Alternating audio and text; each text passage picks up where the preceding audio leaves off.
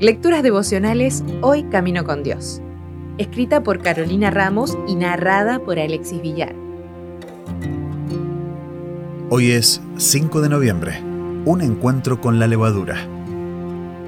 Los fariseos y los saduceos se acercaron a Jesús y para ponerlo a prueba le pidieron que les mostrara una señal del cielo. Mateo 16.1 Gedeón le pidió no una sino dos pruebas a Dios. Dios se las concedió. Quizás alguna vez le pediste una prueba o señal de algo y Él te la mostró, o no.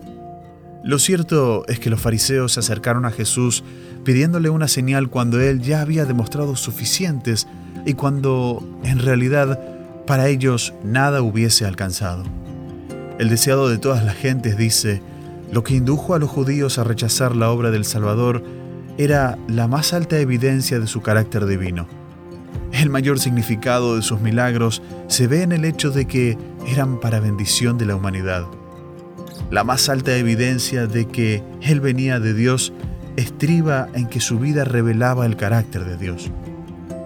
¿Cuántas veces pedimos señales a Dios cuando Él ya se ha manifestado con claridad respecto al mismo tema que le estamos cuestionando? ¿Cuántas veces nuestro orgullo y presunción nos ganan en la lucha ciega por hacer valer nuestra voluntad por encima de cualquier cosa? Así como Jesús no respondió a ciertas peticiones de Satanás en la tentación, nosotros no tenemos por qué demandar respuesta o explicaciones de algunas cosas. Las transformaciones en la vida de las personas son milagros que a veces obviamos solamente porque no vienen en el envoltorio que hubiésemos esperado. Los amaneceres y las bendiciones continuas son suficientes para demostrarnos la existencia de Dios, y aún así, a veces dudamos de su carácter. Lo único que tiene que preocuparnos es que nuestro corazón no esté endurecido y que no demos lugar a que crezca la levadura de la incredulidad y el escepticismo.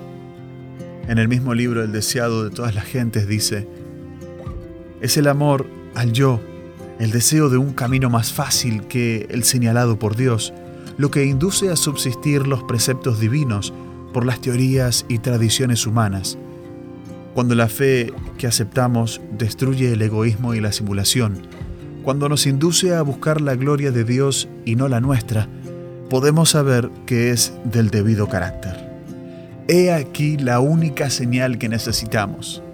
Pidámosle a Dios que nos ayude a liberarnos de la levadura que no crezca ni un poquito en nuestro medio y que podamos ser nosotros mismos pruebas vivientes de su amor. Si desea obtener más materiales como este, ingrese a editorialaces.com.